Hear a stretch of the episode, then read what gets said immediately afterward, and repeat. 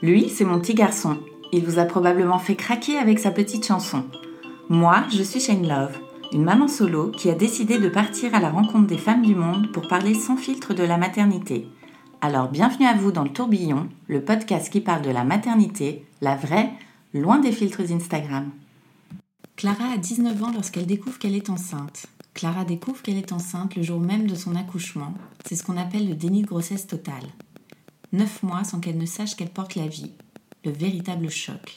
Si elle a bien eu quelques symptômes pendant ces neuf mois, Clara a vu des médecins qui ont mis cela sur le dos du stress de ses études. Au cas où, elle a quand même fait un test de grossesse qui s'est révélé négatif. Et c'est une nuit que tout bascule. Des douleurs intenses, un médecin à son chevet, des ambulanciers, une fissure de la poche des os et la nouvelle tombe. Mademoiselle, vous allez accoucher. C'est donc sans aucune préparation que Clara va donner naissance à cet enfant qu'elle n'attendait pas. Aucune préparation non plus pour aimer ce petit garçon qui a déboulé dans sa vie. Si Clara est tout de suite à l'aise pour prendre soin de son bébé, il lui faudra un long moment pour apprendre à devenir mère et à se reconstruire. Bonne écoute. Bonjour Clara. Bonjour. Merci beaucoup de nous raconter ton histoire dans le tourbillon. Bah, merci de m'accueillir. Alors, tu es la maman de deux enfants. Oui. Un petit garçon qui a 5 ans. Oui, Et- presque 6. Presque 6. Et ta petite chérie qui est dans tes bras, qui a quel âge? Elle va avoir 10 mois. Dis-moi. Alors, tu as une histoire euh, assez euh, intense, euh, une entrée assez fracassante dans la, dans la maternité. Euh, on va revenir un petit peu euh, au, au tout début. Euh, toi, tu étais en couple depuis combien de temps euh Euh, on couple depuis 5 ans, depuis nos 15 ans. Ouais. Voilà, c'était assez tôt. Euh, on s'est rencontrés au collège. Donc euh, ça a tout de suite matché entre nous. Ouais. Pour nos études, on avait pris un appart ensemble. Voilà, c'était plus simple, on était plus près. Et puis, on avait une vie d'étudiant plutôt classique. Jusqu'au jour où, au final, j'ai appris que j'étais j'étais en train d'accoucher. Toi, est-ce que tu avais déjà pensé à une future maternité? Est-ce que euh, tu rêvais d'être maman depuis, euh, la tendre enfance euh? On peut pas dire que je rêvais d'être maman. C'était pas, euh, c'était pas mon, souhait le plus tendre. euh, C'était pas. On avait projeté d'avoir des enfants. On avait toujours dit euh, avec mon chéri qu'on en aurait deux. C'était, c'était un chiffre qui, qui nous plaisait bien, voilà, deux. Et hum, mais c'était vraiment pas pour maintenant. C'était vraiment pas. C'était dans un futur assez lointain. Et puis, euh, c'était pas une envie particulière. La maternité, ça me, ça me touchait pas. Hmm. C'était pas. J'étais pas jalouse des, des jeunes, euh, des, mes amis qui étaient enceintes. Euh, donc ça nous faisait vraiment tomber dessus euh, complètement par hasard.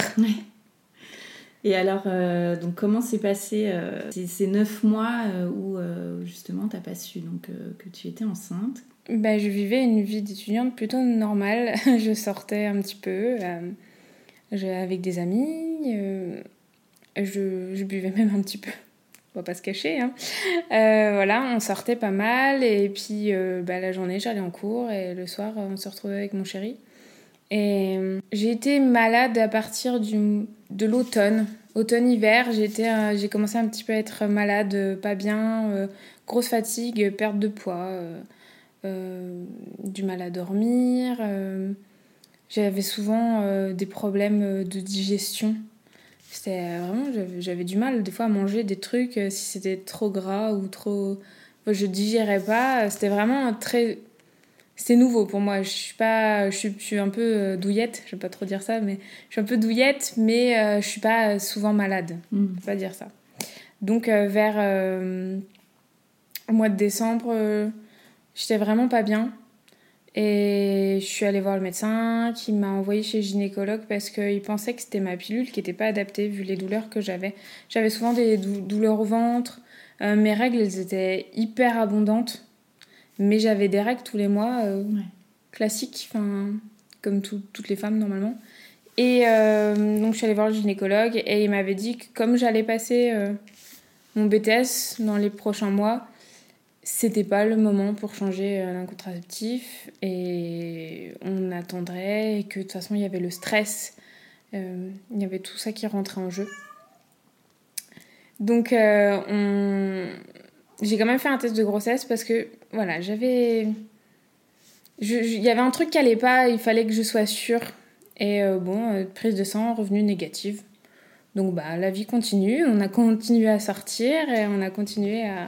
Ah oui, t'as fait une prise de sang J'ai fait une prise de sang, voilà, et avec... Euh, oui, quand je suis allée voir la, le laboratoire et j'ai fait une prise de sang pour un test de grossesse, s'il vous plaît, elle me dit, vous pensez être enceinte de combien? Je lui dis, mais je sais, je sais pas, voilà, je lui dis, ça fait quelques temps que je suis pas je suis pas bien, euh, que j'avais des petites nausées, tout ça. Elle me dit bon, bah ok. Et puis donc euh, le, ouais, le test. Euh, Parce que là, t'étais à combien de, de mois Donc en fait, au mois de décembre, quand j'ai fait mon. J'étais à 5 mois. D'accord. 5 mois de grossesse. Donc il n'y avait plus les taux d'hormones qui sont suffisants pour détecter une grossesse. Avec un test classique en fait. Donc là, ça passe à la trappe. Ça passe à la trappe. Et voilà, y a... moi, une fois que ce test négatif, je reprends ma vie. Enfin, c'était pas. J'étais persuadée que j'étais pas enceinte. C'était ah pas possible. Non, non seulement je prenais la pilule, en plus j'avais mes règles et en plus le test était négatif. Donc on a continué euh, notre petite vie, quoi. Jusque. T'étais toujours malade ou ça allait un peu mieux? C'était un peu mieux. C'était un petit peu comme euh, l'espèce. Enfin. Le test a été un peu comme révélateur de me dire j'ai rien. Hmm. Donc euh, tout va bien, donc t'es pas malade. Il y a eu jusqu'à euh, la naissance de Lucas, il y a eu cette espèce de constante grosse fatigue. Et j'ai continué à perdre du poids, mais il y avait rien de plus. J'ai toujours, je mettais, je suis une grande stressée. Toujours, je mettais le compte sur le stress euh, de mon BTS qui approchait. Jusqu'au mois d'avril. je me rappelle, c'était un jeudi, euh, le 9 avril. On a marché toute la journée euh, parce qu'on s'est promené dans Nancy, euh, où on habitait. Et enfin, tout allait bien. C'était vraiment. on a mangé des pâtisseries et tout. Et le soir, on, s'est couché. Et c'est là que j'ai commencé à, vraiment avoir des douleurs très intenses au ventre. Et donc, euh, vers 1h du matin, les douleurs, ça faisait une heure que j'avais mal au ventre. Et là, ça devenait vraiment euh, à la limite du supportable. J'étais euh, à quatre par, par, terre, je pouvais plus bouger. C'était vraiment très très intense. Et je sentais vraiment, ça venait. C'était profond. C'était, ça venait. J'ai pris un bain, je suis allée aux toilettes, j'ai tout essayé il n'y avait rien qui faisait passer. J'ai pris des space-fonds, j'ai pris. Et euh, vers 2 heures, du matin, j'ai dit à mon mari, c'est. Enfin, mon compagnon à l'époque, je lui dis c'est plus possible, c'est pas possible. Il faut absolument euh, appeler le. Je sais pas, faire quelque chose, appeler le SAMU. Était un petit peu en panique. Donc euh, il a appelé le SAMU et il a commencé à décrire mes symptômes. Alors moi j'étais toujours à quatre pattes par terre en train de souffrir. Et mon mari était debout euh, en train d'appeler le SAMU et il décrit les symptômes. Et c'est là qu'ils disent euh, Bah, passez-moi là. Et ils m'ont commencé à me faire la douleur sur l'échelle euh, de 1 à 10. Moi, là, j'étais déjà à 9. C'était vraiment très intense. Très intense. Et ils m'ont dit Vous n'êtes pas enceinte Je dis Bah non, je suis pas enceinte, c'est pas possible. Alors je commençais un petit peu à, paniquer parce que je sentais au bout du fil que la personne, elle savait pas ce que j'avais. Donc il m'envoie un médecin de garde. Le médecin de garde, il met un peu de temps à arriver. Vers 2h30 du matin, il arrive. Et là, pendant une heure et demie, il est resté euh, à côté de moi. Euh, moi, j'étais allongée sur le lit et lui, il était à côté de moi en train de m'ausculter et de me poser plein de questions. Et il n'était pas très sympa, il ne mettait pas à l'aise, ça n'a pas facilité les choses. Hein. Il était, était, un peu sec et il a commencé à, à m'ausculter le ventre et tout ça. Il voulait pas que je bouge, j'étais couchée sur le dos, il voulait pas que je bouge. Et, mais moi, j'étais bien à quatre pattes par terre à me tordre. C'était vraiment la seule position dans laquelle j'étais bien. Et il m'a dit euh, Vous êtes enceinte? Je lui dis Ben non, c'est pas possible. Je fais un test, euh, j'ai mes règles, je prends la pilule. Je dis non, c'est pas possible. Il me dit mais si, vous vous moquez de moi, vous êtes enceinte. Je lui dis non, c'est pas possible. Bon, il insisté un petit peu, sauf que là, il y a mon compagnon qui a commencé à s'énerver, qui lui a dit Bon, elle vous dit qu'elle y est pas, il y a un moment, c'est bon. Mm. Et il a dit Bon, il n'y a plus le choix, faut appeler euh, les, u- faut appeler les urgences. On, je vous emmène en ambulance, on part aux urgences, qui étaient tout près en plus. On part aux urgences, euh, je sais pas ce que vous avez. Et toi, tes douleurs, là, c'était euh, par euh, période, comme les contractions, ou euh, c'était plutôt constant? C'était plutôt. Enfin. Il y avait une espèce de douleur constante et des pics, Ouais. comme les contractions. Maintenant, je sais ce que c'est. Mais il y avait quand même une espèce de douleur constante et c'était dans le dos. Mm. C'était, euh, ça me prenait vraiment tout euh, le long de la colonne vertébrale, les reins, le bassin, euh, jusque dans les fesses. C'était vraiment dans le dos. Donc pour moi, c'était, enfin, je, je pensais pas que des contractions pou- pouvaient ressembler à ça. C'était vraiment pas possible. Et donc là, la, les urgences, les ambulanciers sont arrivés pour me transporter aux urgences. Et en fait, au moment de me mettre dans je me souviens, c'était. le- les escaliers étaient assez larges, mais l'ascenseur était trop petit. Donc ils m'ont mis sur une espèce de chaise. euh, J'étais habitée au quatrième. Sur une espèce de chaise pour me transporter. J'étais en chemise de nuit, j'avais pas de culotte, j'avais rien. parce- Et ils m'ont mis sur la chaise, et là, euh, j'ai fissuré la poche des os. Et là, tu te dis quoi? M- Moi, je me dis rien, il y avait du sang. Donc je me suis dit. Tu, en plus, je devais avoir mes règles euh, le, jour d'après ou deux jours après, je sais plus. Mais je me suis dit, euh, ah bah c'est rien, j'ai mes règles. Et là, euh, l'ambulancier me regarde, je me souviendrai toujours de, son regard. Il me regarde et il me fait, non madame, vous êtes en train d'accoucher. Vous allez avoir un bébé. Et là, je crois que j'ai- rien dit. J'ai rien dit, j'ai rien fait, j'ai pas. Ils m'ont réallongé et là ils ont regardé, ils ont- ils m'ont ausculté. Donc dans le camion, là? Non, j'étais encore, on était encore en, en haut en fait. J'ai perdu les os dans mon appartement. J'étais, on était encore euh, dans mon appart et ils il, il m'auscultent et, et ils regardent. Et donc euh, là, le médecin de garde, il me dit, euh, bah, j'avais raison. C'était le moment de me dire ça. Et il m'ausculte, il regarde et il fait, bah, vous êtes, euh, on est à 10 là. Moi, je savais pas du tout ce que ça voulait dire hein, à ce moment-là. on est à 10. J'ai bon, bah on est à 10, ok. Et il me fait, bah en fait, vous, le- on- on- la tête du bébé arrive. euh. Et là, euh, juste avant, ils avaient fait sortir mon compagnon. Et moi, la seule chose que je voulais, c'était, mais euh, euh, il s'appelle Thomas, et je disais, mais je veux que Thomas soit là. euh. Oui. Lui, il était au courant déjà ou pas? Non, il l'avait pas mis au courant. Donc le, le gentil médecin, celui que c'est le seul dont je me souviens sa tête. Et le gentil médecin m'a pris la main, il me caressait la main et il me disait "On s'occupe de vous, tout va bien se passer. Je vais lui dire, on s'inquiète pas." Et donc il est il est allé voir mon mari. Il lui à l'extérieur de l'appartement, qui était en panique, et il lui a expliqué. Pour lui, je pense que c'était pas encore concret. Mon- c'était pas voilà c'était il avait encore un peu du mal à croire les médecins et ils ont appelé donc une deuxième euh, une deuxième ambulance avec euh, il y a une maternité qui était pas loin donc ils ont fait venir des, des femmes des médecins de la néonate elles sont arrivées et je me souviendrai toujours de la femme la médecin plus âgée qui m'a auscultée qui a regardé et là elle s'est retournée elle a parlé aux, aux ambulanciers elle a dit si on n'est pas dans deux minutes à la maternité, on accouche sur place. Donc là, c'était branle-pas de combat. Euh, ils ont, avec, le gentil ambulancier avec mon mari, ils ont préparé euh, mon sac à main avec euh, des affaires et tout ça. Et il, mon mari est monté avec dans la voiture de l'ambulancier et moi je suis montée dans une autre ambulance. Et euh, il m'avait couché et je me, il a fallu deux minutes hein, pour aller à la maternité. J'étais vraiment tout près. Mm. Et il était donc euh, 4h30, un peu avant 5h du matin. Est-ce que à ce moment-là, quand on t'annonce que tu vas avoir un bébé, t'as le temps, toi, de, de réfléchir à quoi que ce soit? Non. On- à ce moment-là, j'étais plus dans mon corps. C'était vraiment. euh, à partir de ce moment, il y avait, c'était comme si moi je pouvais plus bouger et plus agir.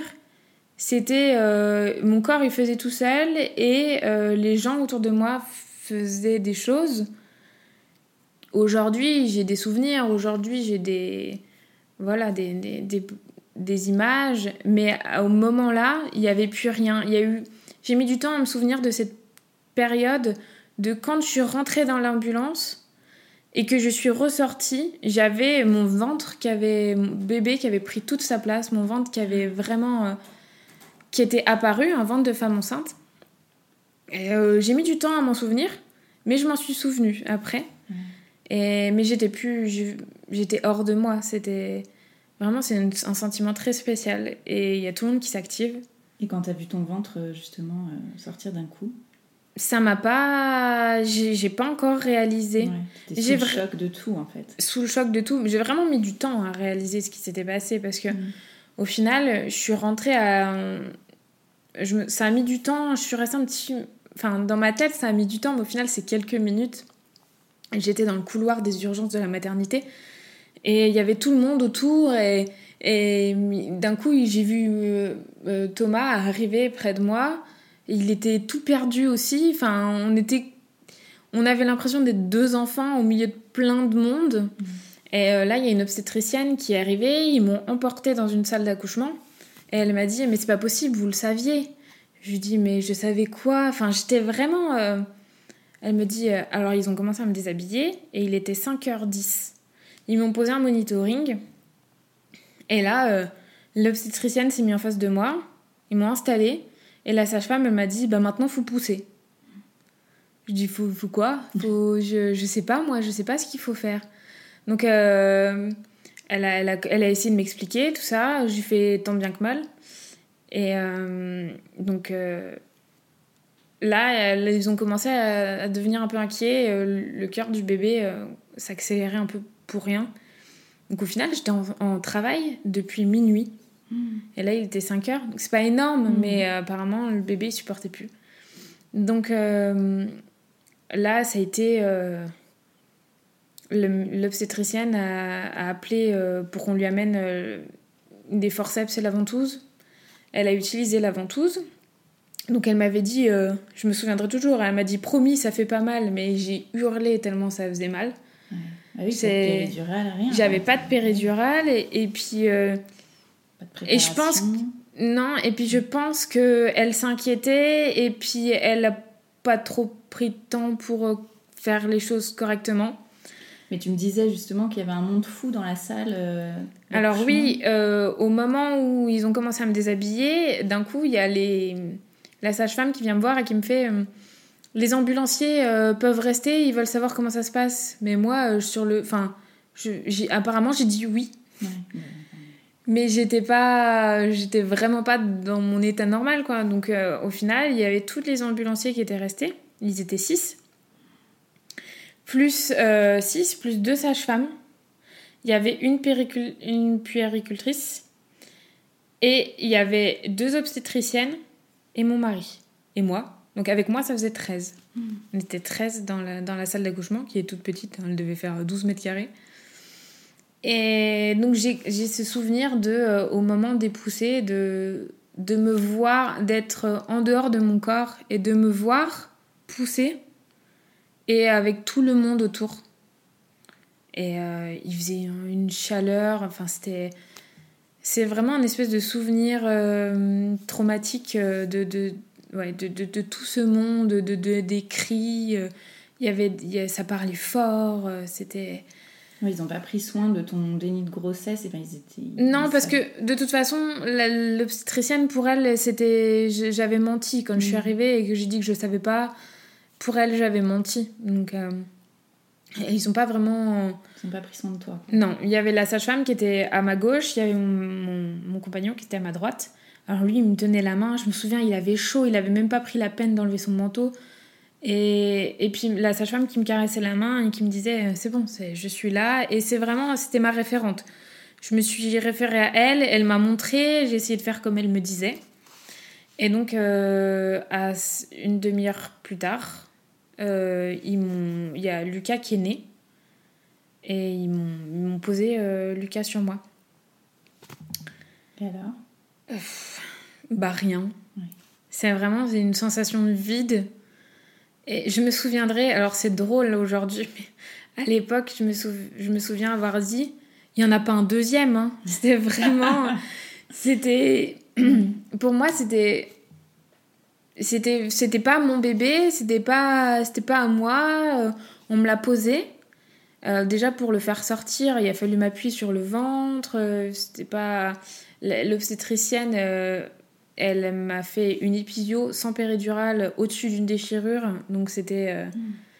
c'est hyper douloureux. C'est vraiment hyper douloureux. Et donc moi, je pensais juste à la douleur à ce moment-là. C'était pas voilà, c'était un.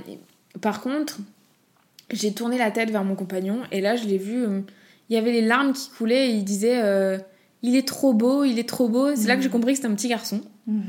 Voilà. Et c'était, c'était là j'ai commencé à pleurer aussi. Mais très vite, la sage-femme, euh, ma, référente, elle, a pris le bébé, elle a compris que c'était pas le moment. Et ils ont coupé le cordon, ils, ont, ils sont partis avec le bébé faire des soins. donc là, ils nous ont laissés tous les deux. Euh, passe de 13 personnes à tous les à deux. tout seul. Et euh, la sage-femme est très vite revenue. Et elle m'a parlé. Elle m'a dit euh, Vous savez, il va falloir commencer à en parler. Elle m'a dit Je serai de vous, j'appellerai vos parents. Ça vous ferait du bien. elle m'a dit Parce que moi, je me mets à, je me mets à la place de votre maman, parce qu'elle avait un enfant de notre âge qui s'appelait Lucas.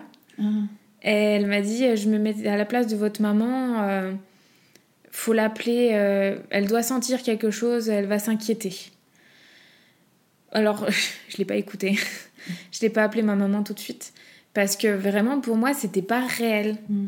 C'était J'étais encore dans un cauchemar. C'était. C'était vraiment euh, un moment très spécial parce qu'à côté de ça, mon mari qui est très. Ça y est, pour lui, bah, il avait un bébé. Et euh, pourtant, euh, sur le coup, il n'y avait plus rien d'autre qui existait. Et lui qui était en prépa, euh, il allait passer des concours, rentrer en école d'ingénieur. moi, j'avais pas encore passé mon BTS. Mais tout ça là, ça sur le moment là, ça n'existait plus. lui, il a pris son téléphone, il était appelé sa maman. Mmh. Et il lui a dit C'est bon, t'es assise ben, Je suis papa. Mmh. Elle lui fait Tu vas être papa? Non, non, je suis papa. Et euh, euh, il avait laissé un. Voilà, il avait joué un petit peu euh, là-dessus avec son papa qui était, qui, qui, était en déplacement en Italie. Et il n'arrivait pas à le joindre. Il lui a envoyé un message en lui disant Je suis papa. Pareil, c'était un peu. Voilà. Lui, il a tout de suite prévenu sa famille, mais moi, j'avais vraiment. C'était un peu comme l'espoir de me dire euh, je vais me réveiller, hmm. je vais ouvrir les yeux et tout ça c'est qu'un mauvais rêve et que euh, voilà. Puis bon, vers. Euh, Là vous avez 19 ans tous les deux. On a 19 ans tous les deux. Hmm. Non, mon mari il avait déjà 18, 18 20. il avait déjà 20. Il avait déjà 20 ans. Et moi j'allais avoir 20 ans 5 jours après. Hmm. Donc là on est le 10 avril 2015 et. Quelques heures après, on nous amène euh, le bébé. Euh, la sage-femme l'avait habillé. Euh, elle a dit J'ai trouvé des petits habits que moi et mes collègues on tricote pour les bébés. Elle a dit Donc on vous donne tout ça. Elle a amené le bébé. Et là, elle m'a dit Est-ce que vous voulez l'allaiter? Ah, Mais moi, je sais pas. Très bizarre, j'ai dit oui. Et là, on me l'a mis au sein. C'était. Euh, j'ai compris que c'était vrai. Ça, c'est pas pour ça que j'ai accepté, c'est pas pour ça que je l'ai aimé, mais j'ai compris que c'était vrai, que mm. c'était un bébé et que j'avais vraiment accouché d'un bébé. Donc là, j'ai mis un peu plus de temps à appeler ma famille. Donc là, tu étais retournée en chambre euh Je suis retournée en chambre. J'ai appelé mon frère, avec qui j'ai 20 ans d'écart. Et euh, je lui ai dit, euh, tu te débrouilles. tu te débrouilles, mais moi je ne peux pas, je m'en sentais, je m'en sentais pas capable. ma maman est quelqu'un de très sensible, j'étais la petite dernière, j'étais encore son bébé, et là euh, j'ai accouché, et je lui avais rien dit. je sentais qu'elle allait pleurer au téléphone, je sentais et c'était moi j'en étais pas capable là au moment là, c'était vraiment de la protection Mm. pour moi, c'était euh, fallait absolument que je me protège, j'avais c'était vraiment trop intense mes propres sentiments, je dis s'il faut en plus que je gère les sentiments des autres, ça va pas le faire. Donc mon frère, il a il a s'est débrouillé, il a prévenu mes parents et il est tout de suite euh, il est arrivé, il m'a dit euh, je passe au magasin et j'arrive. Et il est arrivé, il avait un gros sac de courses, et il avait acheté des vêtements, des biberons, Ah, des- génial, il a plein de trucs. Mm. Et puis, euh, et puis mon mari, lui, entre-temps, il était reparti rechercher mes lunettes. Parce que, alors, je suis myope, je vois rien. Et on avait oublié mes lunettes. Mais moi, c'était dramatique au moment-là. S'il me fallait mes lunettes, et c'est vraiment, j'avais plus aucune notion de rien. Il me fallait mes lunettes. Donc mon mari est reparti chercher mes lunettes et il me les a ramenées. Et après, il est reparti euh, chercher ses- sa mère. Euh, ils sont passés aussi en course. euh, Du coup, à ce moment-là, tu te retrouves toute seule avec ton bébé. c'est ça. Comment ça, comment ça se passe pour toi? Mais il y avait cette espèce de. Je pense que c'était les hormones. hein. Il y avait cette espèce de. D'euphorie. Il y avait un bébé. Il était beau. Mais vraiment, il était magnifique. Et euh, on avait réussi tant bien que mal à lui trouver un prénom. Et on a mis trois heures pour ça. euh, quand on était tout seul, pendant que Lucas était en soins, on s'est dit, bah, va falloir qu'on l'appelle d'une certaine façon. Et on a, on a cherché. Et euh, c'était Lucas. C'était un beau prénom, c'était classique. Et comment? C'était en plus le prénom du fils de la sage-femme. Donc euh, voilà, au final c'était simple, c'était rapide, coup de cœur pour tous les deux, Lucas. Donc là, une fois que je me retrouve toute seule avec euh, Lucas, parce qu'il dormait, il ne faisait que dormir. Il était dans son berceau, il était beau et je le regardais. Puis j'ai commencé à prendre des photos. Enfin, comme une. euh, Entre guillemets, une vraie maman. J'étais une vraie maman, mais sur le coup, je ne le savais pas. J'ai commencé à le prendre en photo, à le regarder, à, lui sourire, à lui parler. Mais c'était encore euh, assez, assez flou. C'était. C'était. Pour le moment, c'était. un- C'était comme si c'était par exemple le bébé de ma sœur euh, que j'allais voir à la maternité. Ouais. C'était la- pas encore mon bébé. Et l'allaitement, euh, comment ça s'était passé d'ailleurs? C'est le moment où tu as connecté, tu as réalisé qu'il y avait un bébé en tout cas? Voilà, et qu'il fallait que je m'en occupe. Et physiquement, comment s'est passé l'allaitement euh, toi bah, par contre, ça, il, a attrapé le sein et il s'est mis à téter. C'était l'allaitement le plus simple au monde. hein. Ça, on peut pas. Donc, ça a facilité les choses. Et c'est quand on me l'a mis au sein, dans ma tête, ça, il y a une espèce de connexion qui s'est faite en me disant on m'a confié ce bébé, il faut que je m'en occupe, il faut que je sois à la hauteur. Hmm. Il- Là, il y a eu une espèce de pression. C'était vraiment. euh, c'est. euh, maintenant, il faut que tu assumes et que tu sois à la hauteur. euh, tu, tu peux pas te permettre de faire les choses mal. Et euh, il faut que tu sois parfaite. Enfin, il y a une espèce. Vraiment, cette pression que j'ai ressentie très longtemps vis-à-vis de, de ça. euh, et c'est. Donc, la connexion était faite, mais d'un côté, euh, c'était pas facile non plus. C'était pas. L'amour n'était pas là. C'était vraiment Mm. que du concret. Il faut le nourrir, le changer, l'habiller, l'endormir, le nourrir, le changer, l'habiller et l'endormir. C'était vraiment Ouais. que ça. Mais ça, ça a mis vraiment beaucoup de temps pour que j'accepte que ce soit mon enfant que... et qu'après j'apprenne à l'aimer. Ouais. Parce que j'ai pas eu ces neuf mois où, euh, où dans le ventre, parce qu'on a beau dire, il y a des femmes qui ne ressentent pas cette espèce de connexion, mais il y a quand même une connexion. L'enfant, il est là, il est dans notre ventre. Pour nous, en tant que femme, c'est concret. Et là, moi, j'ai pas eu ça. Moi, il est directement euh, sorti. Enfin, je veux dire, euh, c'est comme si j'avais été enceinte pendant une heure. Enfin, c'était vraiment. euh, Il est sorti, on me l'a posé, et c'est tout. J'ai pas cette preuve que c'était bien à moi. Hmm. Donc ça a mis beaucoup de temps. J'ai vu une psychologue à la maternité qui m'a dit si vous voulez, on peut se voir, mais c'est tout, sans plus. Ils m'ont gardé cinq jours à la maternité et puis euh, après je suis ressortie. Et quand je suis sortie, j'avais vraiment. Il y avait toujours le fil conducteur, c'était la pression que je me mettais. Euh, je suis rentrée chez mes parents parce que l'appartement était trop petit, trop humide et tout pour un bébé. Enfin, c'était pas possible. Comment ils ont réagi, tes parents? Euh, Alors, mon père, il... il y a eu ce mélange de euh, je suis très fière, je suis grand-père pour la troisième fois. C'était la troisième fois pour mes parents. Et puis ce mélange de qu'est-ce que t'as fait comme bêtise, ma fille? Mm. Mais c'est très vite passé, celui-là. Il est vraiment, il a été fier, il, il, il, a, comment? Il a préparé ma chambre, il lui a préparé un lit. Euh, c'était vraiment, il s'est tout occupé. Il était m'acheter un siège auto, une poussette. Euh, c'était vraiment euh, assez dingue. Pour ma mère, c'était très difficile. Très, très, très difficile. Et, c'est pas qu'elle m'en voulait, mais il y avait. Au début, si, c'était le déni de grossesse, on connaissait pas. Hein, je veux dire, moi, il a fallu que la psychologue à, J3, la psychologue à J3, elle vienne me voir pour me dire, euh, bah voilà, c'est ça un déni de grossesse.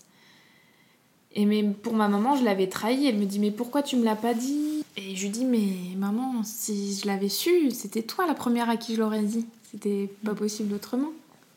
Et euh, ça a mis du temps avec euh, ma maman, mais elle s'est occupée de moi comme une maman. Euh, voilà. Et puis elle, elle, voulait aussi. Euh, il y a un espèce de lien qui s'est créé entre elle et Lucas. Et euh, elle, elle s'est occupée beaucoup de Lucas. Mais moi, c'était quelque chose que je voulais pas permettre. C'était toujours la pression de c'est mon enfant, on me l'a confié, il faut que je m'en occupe. Mais ça, ça n'a pas tenu longtemps. Il y a un moment, la dépression postpartum. Euh, euh... Et t'as fait une dépression de postpartum Oui, bah en fait, je me suis rendu compte que c'était mon enfant, et mais que je l'aimais pas. Hmm. Et c'est horrible d'avoir de, cette sensation de se dire euh,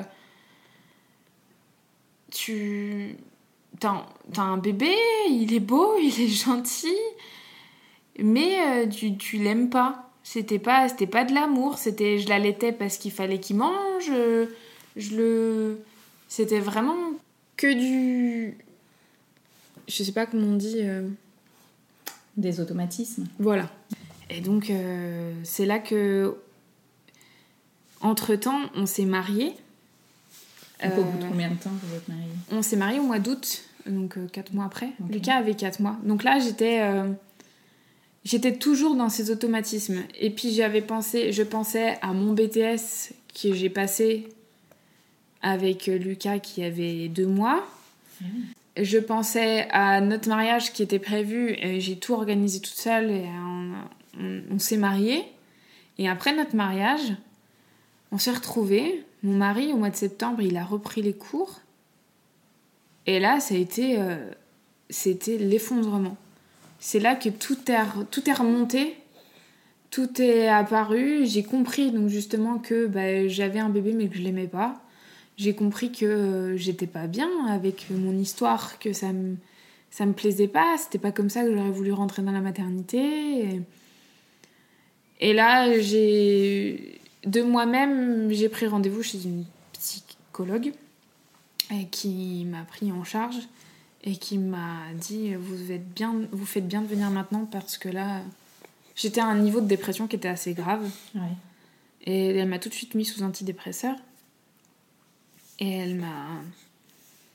On a pris, on prenait rendez-vous. J'avais deux rendez-vous par semaine. Mhm. Et euh, il a fallu tout ça pour que je, je, prenne conscience que je pouvais créer moi-même un lien avec ce bébé. Mais en attendant, euh, pendant, pendant six mois, c'est six mois où j'ai pas aimé mon bébé. Et c'est le plus, c'est le plus dur. Tu culpabilises euh. J'ai culpabilisé longtemps. Aujourd'hui, non, j'ai, il a cinq ans et demi, il a plein d'amour, il a, voilà, il est, c'est un petit garçon heureux, épanoui. Mm. Je sais très bien qu'il n'a pas manqué de. Mais sur le coup, je me suis dit, mais en fait, euh, tu lui donnes à manger, tu lui donnes à boire, tu changes ta couche, mais t'es une mauvaise mère parce que tu l'aimes pas. Et donc, en plus du traumatisme de l'accouchement, euh, je faisais des cauchemars toutes les nuits. Euh, en plus de ça, il y avait le manque d'amour maternel que je donnais. Enfin, que je donnais pas. Et là, ça a été une, une- une longue bataille pour euh, me sortir de ça, apprendre, euh, avoir les clés pour apprendre à aimer un enfant, qu'on, qu'on- et apprendre à me sortir de, euh, du traumatisme. Et j'ai fait deux ans et demi de thérapie Eh oui. pour ça. Et au final, à, à peu près à la période de Noël 2015, Lucas avait donc un peu moins de 9 mois. Et c'était le déclic. Un jour, je me suis levée un matin, je l'ai pris dans mes bras et je lui ai dit je t'aime. Et c'était. Ben, je me suis dit, écoute, Clara, si t'as fallu 9 mois pour faire ça, c'est que les 9 mois de grossesse, ils sont utiles. Ouais. Et après, là, ma- le- dans, dans ma tête, ça a été mieux. Mon, ma thérapie commençait. Mon, autothérapie, je vais dire, ça commençait à, me dire mais tu peux aller mieux. Maintenant, ça y est, tu sais que t'aimes ton bébé, donc tu, tu- ça peut que aller mieux. Et euh, j'ai donc euh, j'ai continué ma thérapie, bien sûr, avec la psychologue, parce que je faisais toujours des cauchemars du, fameux accouchement. J'ai dû faire euh, 10 tests de grossesse en 9 mois, tellement je psychotais. J'avais l'impression que j'allais retomber enceinte et que j'allais de nouveau ne pas le savoir et que j'allais de nouveau vivre ça. Et c'était vraiment pas le fait d'avoir un autre enfant, c'était le fait de pas le savoir, Mm. de pas gérer. Et il a fallu que j'apprenne euh, que je pouvais pas tout gérer. Oui. Ça, c'était compliqué. Ouais. Pas le contrôle sur tout. euh. Non, j'ai pas le contrôle sur tout et j'ai pas le contrôle sur un bébé et je je peux pas savoir euh, tout ce qui va se passer et ça, ça a fait partie aussi de cette, de cette thérapie. Mais au moins, l'histoire de j'aime mon bébé, c'était fait. Donc je me sentais mieux. Est-ce que tu as pu échanger avec euh, d'autres femmes à qui c'est arrivé? Ouais, oui, oui. J'ai plus rencontré des femmes qui ont fait des dénis partiels. Mhm. Donc, il n'y a pas cet état de euh, accouchement traumatique parce que quand on fait un déni partiel, il y a une préparation. il y a une espèce de préparation. Euh, les femmes, même quand on la prend à 8 mois, on a toujours un mois pour se dire je vais accoucher d'un bébé, c'est le mien. J'ai rencontré des femmes qui ont fait des dénis de grossesse alors qu'elles avaient déjà des enfants. Euh, elle, justement, j'ai rencontré une femme, elle avait fait un déni de grossesse, c'était son troisième, et elle l'a su à 8 mois. Mm. Euh, elle n'avait pas de ventre, rien, et un jour, elle n'était pas bien, elle va voir le gynécologue, il lui fait une échographie, il lui fait Bon, bah voilà, vous êtes enceinte de 8 mois. Donc on a beaucoup parlé, et puis le fait qu'on nous impose, un- la, nature m'a imposé un truc en fait, c'est difficile à accepter. De se dire, euh, moi j'ai pas choisi, c'était pas le moment, j'avais 19 ans. On, va pas se mentir, enfin voilà, Lucas aujourd'hui il a 5 ans et demi, mais on a galéré longtemps. Donc, c'est. Il y a, tellement de choses à accepter autour d'une grossesse. euh, on peut pas s'en sortir tout seul. C'est pas possible. Il y, a trop, y a trop de choses à prendre en compte. Et puis, il y a le fait aussi que. Autour de soi, il y a le monde qui s'écroule pour nous. Et il y a aussi le monde qui s'écroule pour les autres. J'ai perdu des amis, moi, à cause du déni de grossesse. Ah oui Euh, on dit souvent que quand c'est quelque chose d'important qui nous arrive, euh, on reconnaît tout de suite les- ses vrais amis. Mais j'ai des amis qui m'ont dit Mais tu m'as menti, Ah oui tu m'as caché, ça n'existe pas le déni de grossesse. Il y a encore euh, des gens qui, qui n'y croient pas. C'est. c'est- On fait le tri autour de soi. hein.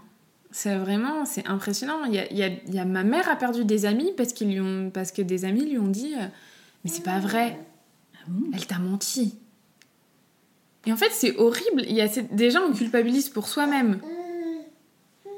De se dire, euh, on le savait pas. Ça nous est tombé dessus. On n'a pas choisi. Mais en plus, si autour de nous, on n'a même pas de soutien, c'est pour ça qu'il faut se faire aider. C'est pour ça que moi, euh, en 2019, j'ai voulu faire partie d'une association pour aider euh, les femmes euh, qui vivent des dénis de grossesse, que ce soit un, pe- un petit entre guillemets. Mm. Ou en gros, un déni de grossesse, c'est un déni de grossesse. Il y a quand même trois, fois, trois femmes sur mille qui vivent des dénis de grossesse, donc c'est pas si peu courant que ça. Ouais. Ça arrive quand même assez souvent. Et euh, on peut pas se dire, euh, continuer à dire, bah non, ça n'existe pas, c'est pas, c'est pas possible, c'est trop difficile à vivre pour que autour de soi on entende, bah non, ça n'existe pas. Et alors, du coup, euh, quelques années plus tard, vous décidez euh, de faire un, un deuxième enfant? Alors oui, au final, quand Lucas est né, moi, alors déjà, une fois que cette thérapie de fait, vers les trois ans de Lucas, je me suis découvert une passion pour la maternité. C'était- Parce que toi, du coup, t'as pas repris, tes- t'as pas continué. t'as pas J'ai poursuivi j'ai passé mon BTS que tu as eu. que j'ai eu et j'ai arrêté là. Mm. Et euh, ensuite, j'ai suivi mon mari qui, lui, est, rentré dans une école euh, d'ingénieur, mais qui était loin. Donc, on a déménagé tous les trois. Euh, et moi, je faisais des petits boulots par-ci par-là. Lucas, je l'ai mis en garde chez une nourrice. Et après, c'est très vite posé les questions de l'école. Et quand on a compris les capacités de Lucas, on s'est dit on va pas voilà on n'avait pas envie de le mettre à l'école pour déménager tous les on savait qu'on allait déménager prochainement. Et euh, donc on a commencé à faire l'école à la maison et vers les 3 ans. Et il y avait cette envie pour moi de, compenser le manque de grossesse. Euh, tout ce que j'avais pas fait c'est un peu égoïste hein, faut le dire hein, mais tout ce que j'avais pas pu faire quand Lucas est né euh, et puis, comme depuis toujours, on avait toujours dit que quand on aurait des enfants, on en aurait deux, et qu'on voulait pas non plus qu'ils aient 10 ans d'écart. C'était pas. Voilà. Donc, forcément, premier enfant jeune, à presque 20 ans, bah, le, deux, le deuxième, fallait le faire assez euh, rapidement. On a attendu d'être assez stable financièrement. Mhm. Et euh, on a. Donc, on a fait projet bébé en 2019. Euh, j'ai dit à mon mari, pour moi c'est le moment. Est-ce que pour toi c'est le moment? Il m'a dit, euh, c'est parti. Et euh, j'ai eu de la chance, je suis tombée enceinte très vite. Et euh, là, ça a été une découverte. Ouais. Je dis toujours, c'est ma première grossesse. C'était vraiment, c'est ma première et unique grossesse. Et alors, ça n'a pas été une grossesse de rêve du tout. donc, euh, j'ai eu, j'ai un utérus contractile, donc j'ai eu des contractions toutes hum, pendant toute ma grossesse. Euh, j'ai perdu 6 kilos pendant ma grossesse. J'ai été malade tout le long de ma grossesse. Mais il y a eu ces, j'ai pas, on peut pas dire que j'ai aimé être enceinte, hein. Mais moins, tu le savais. je le savais. Mm. J'ai géré. Au début, je devenais même un peu psychopathe. Mon mari m'avait dit arrête. Je, je préparais tout, je faisais des listes, je voulais tout acheter d'avance. Je devenais folle. C'était, il y avait une espèce d'euphorie comme ça. Et puis le soir, je me posais. Et puis je me dis mais j'ai un bébé dans mon ventre. Et je le sais. Mm. Et je vais bientôt accoucher. Et il y avait cette espèce de magie et puis de fait aussi de on a beaucoup fait participer Lucas euh, aux échographies il était tout fou lui il devenait il en voudrait 10 des petits frères et des petites sœurs donc euh, il était très content et c'était on a vécu un truc à trois et pourtant c'était ma première grossesse mais on l'a vécu à trois et c'était assez magique et euh, c'est pareil pour, euh, pour l'accouchement euh, accouchement en plein confinement l'année Ouais. dernière.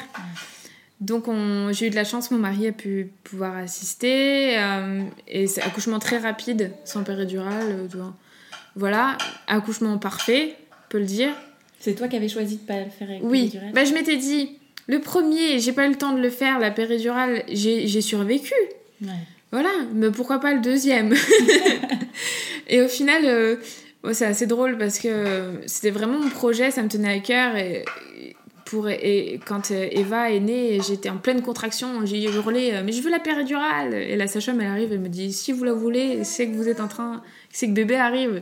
Et effectivement, euh, Eva allait naître. Donc pas besoin de, pas besoin de péridurale, on a fait ça comme ça. Mais c'était vraiment, c'était vraiment une renaissance. Eva était là, on était quatre. Euh, je savais enfin ce que ça voulait dire euh, le coup de foot quand on pose bébé sur soi. Et, aujourd'hui, bah, je me sens complète parce que je me sens complète avec mon histoire. Je sais ce... je j'ai la chance de savoir ce que c'est une vraie, un, vrai accouchement, une vraie grossesse, mais j'ai aussi euh, le, déni de grossesse, ça a beaucoup forgé mon caractère. Je sais maintenant qu'il faut plus, qu'il faut plus s'occuper de ce que les autres pensent mm. et euh, qu'il faut penser à soi et qu'il faut prendre soin de soi et de sa santé mentale.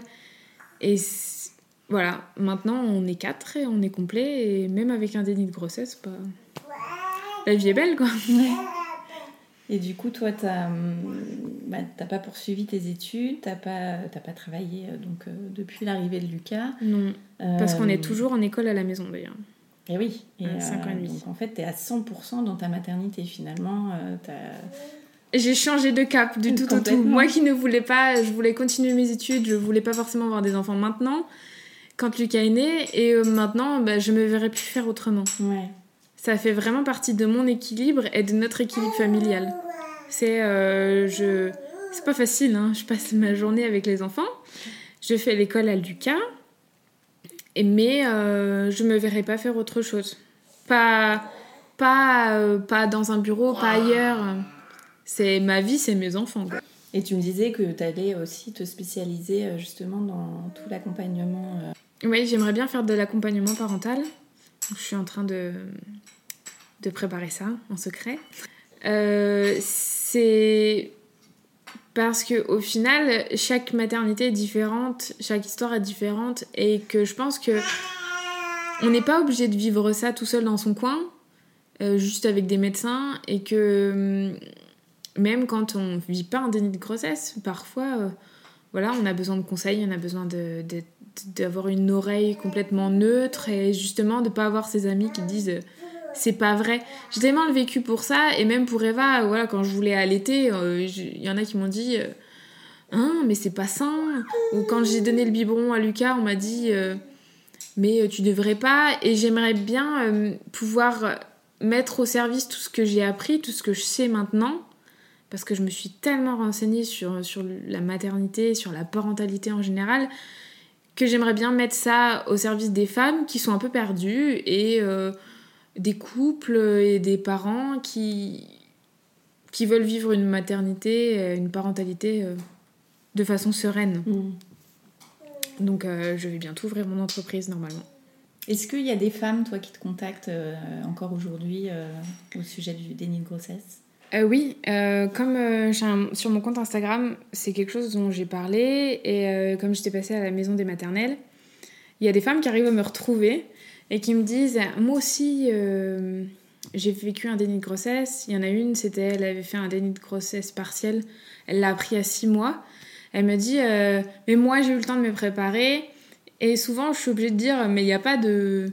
Enfin, un déni de grossesse, c'est sûr qu'entre entre un déni de grossesse partiel et un déni de grossesse totale, c'est différent, c'est forcément plus dur parce qu'on n'a vraiment pas le temps. C'est, on, est, mm. on est en train d'accoucher, donc on a la gestion psychologique et la gestion de la douleur, c'est assez compliqué.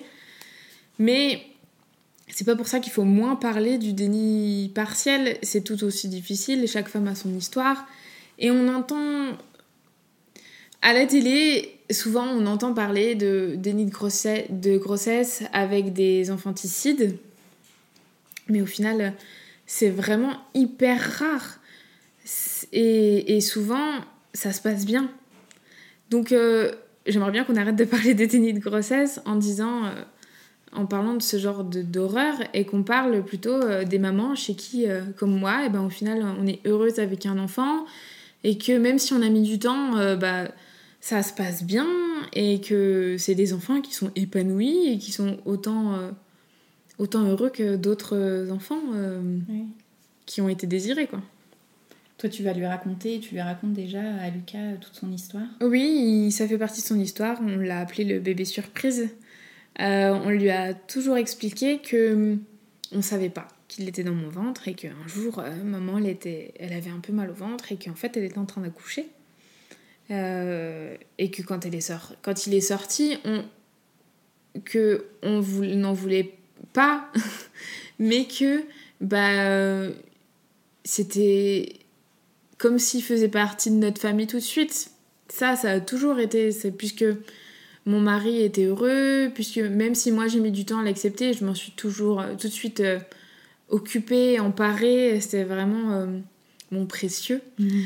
Et, ça, il le sait. Et puis, on en a beaucoup reparlé lors de ma deuxième grossesse, quand j'étais enceinte d'Eva. Donc, on, a, on lui a dit, bah, tu vois, aujourd'hui, on a la chance de voir à l'échographie, on voit le bébé qu'il y a dans le ventre. Mais toi, on n'a jamais fait ça. Et, euh, et ça le fait toujours rigoler, un petit air coquin en me disant Bah oui, moi j'étais cachée et tout ça. Et ça, ça, fait vraiment. Euh, c'est pas quelque chose de tabou, c'est même quelque chose qu'on trouve important d'en parler parce que bah, c'est son histoire, même si c'est une histoire dont il se souvient pas, ça fait partie de son histoire. Et nous, ça nous permet aussi d'en pouvoir en parler librement. Là, il est dans sa chambre, mm. il nous entend sûrement parce qu'il entend tout, il retient tout. Et c'est pas quelque chose qui va le choquer parce que c'est une histoire qu'il connaît. Mm. Donc, euh, c'est quelque chose de naturel. Le, voilà, il sait que bah, des fois, on peut euh, ne pas savoir qu'il y a un bébé dans le ventre de la maman, mais que c'est pas pour ça que ça se passe mal.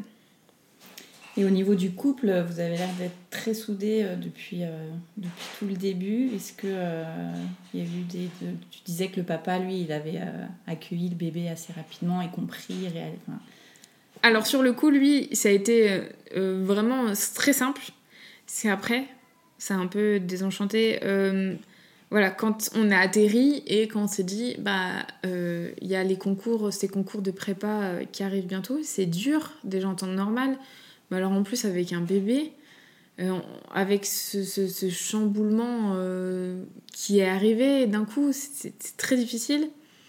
Et donc au final, il a décidé de refaire une année de prépa pour refaire des concours l'année d'après, pour les faire au calme et posé et pas avec toute euh, cette histoire parce que franchement voilà c'était assez difficile. Mais au final, bah, tout de suite après, on a décidé de se marier parce que pour moi, c'était hors de question que je porte pas le même nom que mon enfant. Voilà. c'était vraiment, c'était, c'était assez simple hein, comme décision. Hein. on s'est regardé, on a dit on se marie, on a dit oui, on a fait ça en un mois, on s'est marié. Ça n'a pas mis en péril votre couple en tout cas Non, pas du tout. On peut pas se cacher qu'on a eu des moments difficiles après parce que forcément quand on est étudiant, qu'on fait des petits boulots à droite à gauche, qu'on a un enfant, bah oui, c'est difficile. Mais je pense que dans tous les cas, l'entrée dans la parentalité, elle est difficile pour tous les couples et que ça peut être des chamboulements pour tous les couples, qu'on travaille ou qu'on travaille pas, qu'on soit étudiant ou qu'on soit pas étudiant. Donc à notre échelle, ça a été difficile, mais je sais pas si c'était vraiment à cause de ça ou pas. Mais en tout cas, ça a jamais. Euh, le, fait que ça a été un déni, ça n'a jamais été ça qui a mis en, péril notre couple. Ça n'a jamais été parce que je ne lui ai pas dit. Mm. Il m'a jamais. Il m'a jamais reproché, il a tout de suite compris ce que c'était, ce qui s'était passé. Et euh, oui, c'est pas vis-à-vis du déni en lui-même, c'est plutôt bah, l'entrée dans la parentalité. Dans tous les cas, c'est difficile. Est-ce que les médecins ont pu t'expliquer, euh, justement, ton fils dit qu'il s'était caché euh, Est-ce qu'ils expliquent un petit peu euh? Alors, les médecins, c'est encore. On a participé à une étude qui recense tous les cas de déni de grossesse en France. Et c'est pas. En fait, on ne sait pas encore pourquoi, mais les psychologues disent que si. c'était pas forcément parce qu'il y avait un manque de désir d'enfant il y a des femmes qui ont envie d'avoir des enfants et qui, qui font des dénis de grossesse. Souvent, c'est parce que dans l'entourage, dans, le, dans notre vie, il, y a, il, manque, il manque une case qui est, il y a une case qui n'est pas cochée pour que l'arrivée du bébé se fasse et que ça se fasse bien. Et, et moi, je pense que c'était parce que, euh, bah voilà, on savait que si on l'avait appris avant, on se serait posé la question de qu'est-ce qu'on fait? Mm. Est-ce qu'on garde? Est-ce qu'on garde pas? Et ça, c'est. Moi, je trouve ça horrible de se poser la question. C'est mon avis personnel, mais je me, je me serais senti mal de me dire j'ai la, je porte la vie et j'hésite à la garder ou pas. Et, je pense que moi, ce déni de grossesse, ça nous a évité tout, tout cette espèce de cheminement de se dire on garde, on garde pas. Bah, on n'avait plus le choix, il est arrivé à terme. Euh, donc c'est comme ça. Les médecins disent que la raison est souvent psychologique. C'est le déni de grossesse, c'est fait pour se protéger ou, ou protéger quelqu'un dans notre entourage. Notre cerveau, euh, il dit stop il y a le bouton on-off, euh, ça se met sur on. Le bébé, il, se met le long de la colonne vertébrale. Donc il n'y a pas forcément de ventre apparent. Euh, en fait, il peut y avoir des signaux, mais on les explique toujours de façon différente. Voilà, moi, l'extrême fatigue, la prise de poids, les espèces de nausées, forcément, oui, que c'était lié à ma grossesse. Mais on a réussi à l'expliquer autrement. Et euh, c'est ça le déni de grossesse. Et en fait, on sait. Il n'y a pas besoin d'avoir d'antécédents psychiatriques. Il y la femme euh, classique qui va avoir un déni de grossesse, c'est une femme euh, entre guillemets normale. C'est une femme comme toutes les femmes peuvent être. Donc, il y a beaucoup de recherches qui sont faites là-dessus, mais il n'y a jamais vraiment. le cerveau, il est encore plein de ressources et, et il cache bien les choses. Voilà. Et alors, qu'est-ce que ça a changé chez toi, euh, la maternité? Euh, mon caractère déjà. je suis devenue quelqu'un un peu plus patiente. Euh, et puis le fait de savoir qu'on ne peut pas tout gérer. Et de savoir aussi que peu importe ce que disent les autres, ce qui compte c'est ce que moi je fais. Et euh, le fait de toujours devoir se justifier. Après mon déni de grossesse, il y avait cette espèce de besoin de justification. Les autres en avaient besoin. Et puis moi j'avais l'impression que c'était obligé que je doive me justifier. Mais si, le déni de grossesse, ça existe, euh, c'est ça, c'est ça, c'est ça. Et je, je, je, je m'épuisais dans des, dans des explications qui, au final, bah, ça regarde pas les autres. C'est ma vie. Et si les autres, ils y croient pas, bah tant pis pour eux. Hein.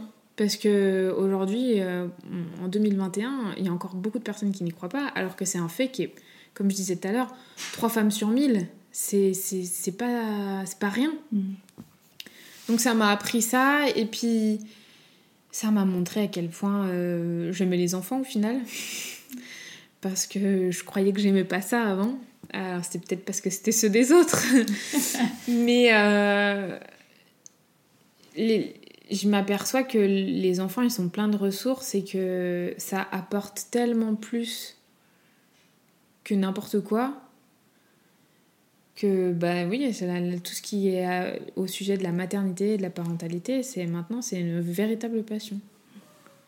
Au niveau du caractère euh, ça m'a ça m'a fait grandir et mûrir forcément. Quand à 19 ans on devient parent c'est j'étais déjà plus mûre que les- mes copines quand euh, quand elles me voient elles me disent euh, petit oncle je sais pas comment tu fais mais il y a un moment bah, quand on a un enfant on on fait avec. Et au final ça devient naturel. C'est pas donc euh, oui j'ai un caractère assez bien trempé. Et je pense que c'est grâce à ça et c'est ce qui me protège. Euh, c'est ce qui m'a protégée c'est ce qui me protège encore aujourd'hui dans les choix qu'on fait euh, on a des choix des fois un peu marginaux et le caractère que je me suis fait euh, ça m'aide bien Et quel regard tu portes euh, sur Clara, il y a 5 ans, qui, qui accouche comme ça Ah, si seulement je pouvais la voir, je dirais, mais t'inquiète pas, c'est juste. c'est un mauvais moment passé, parce que forcément, on peut pas dire que ça a été un bon moment.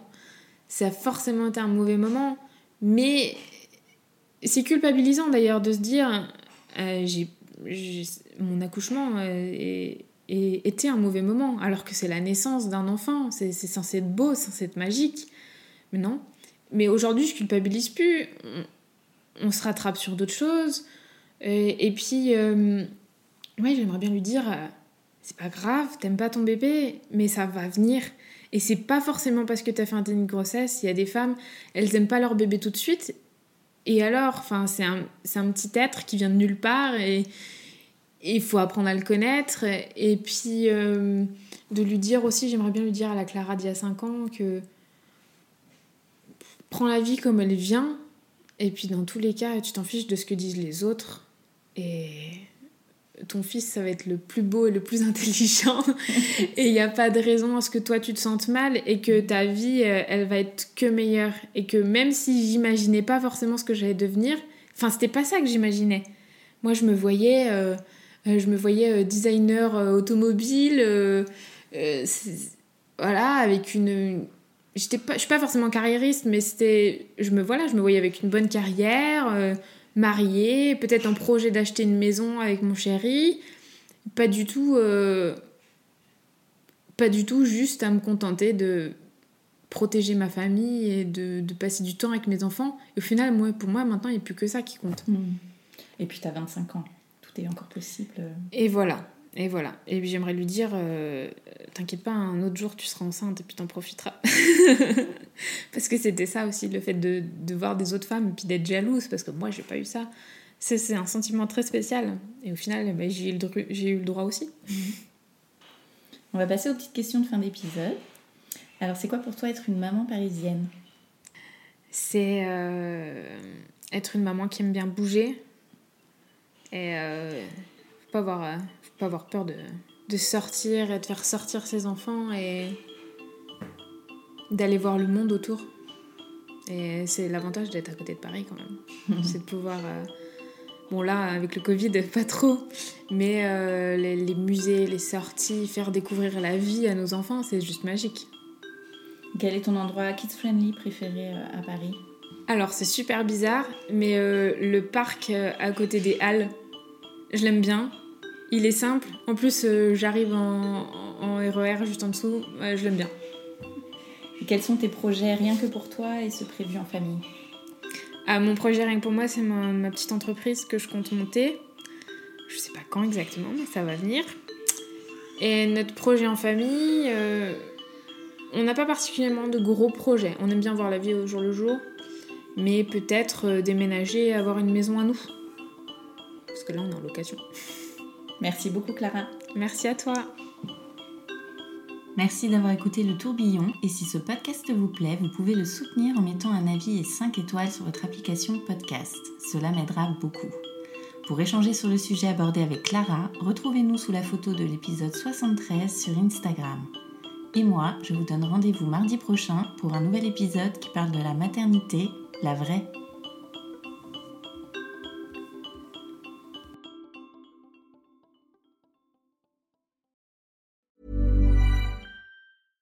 Selling a little or a lot? Shopify helps you do your thing however you cha-ching. Shopify is the global commerce platform that helps you sell at every stage of your business. From the launch your online shop stage to the first real life store stage, all the way to the did we just hit a million orders stage. Shopify is there to help you grow. Shopify helps you turn browsers into buyers with the internet's best converting checkout. 36% better on average compared to other leading commerce platforms because businesses that grow grow with Shopify. Get a $1 per month trial period at shopify.com/work. shopify.com/work.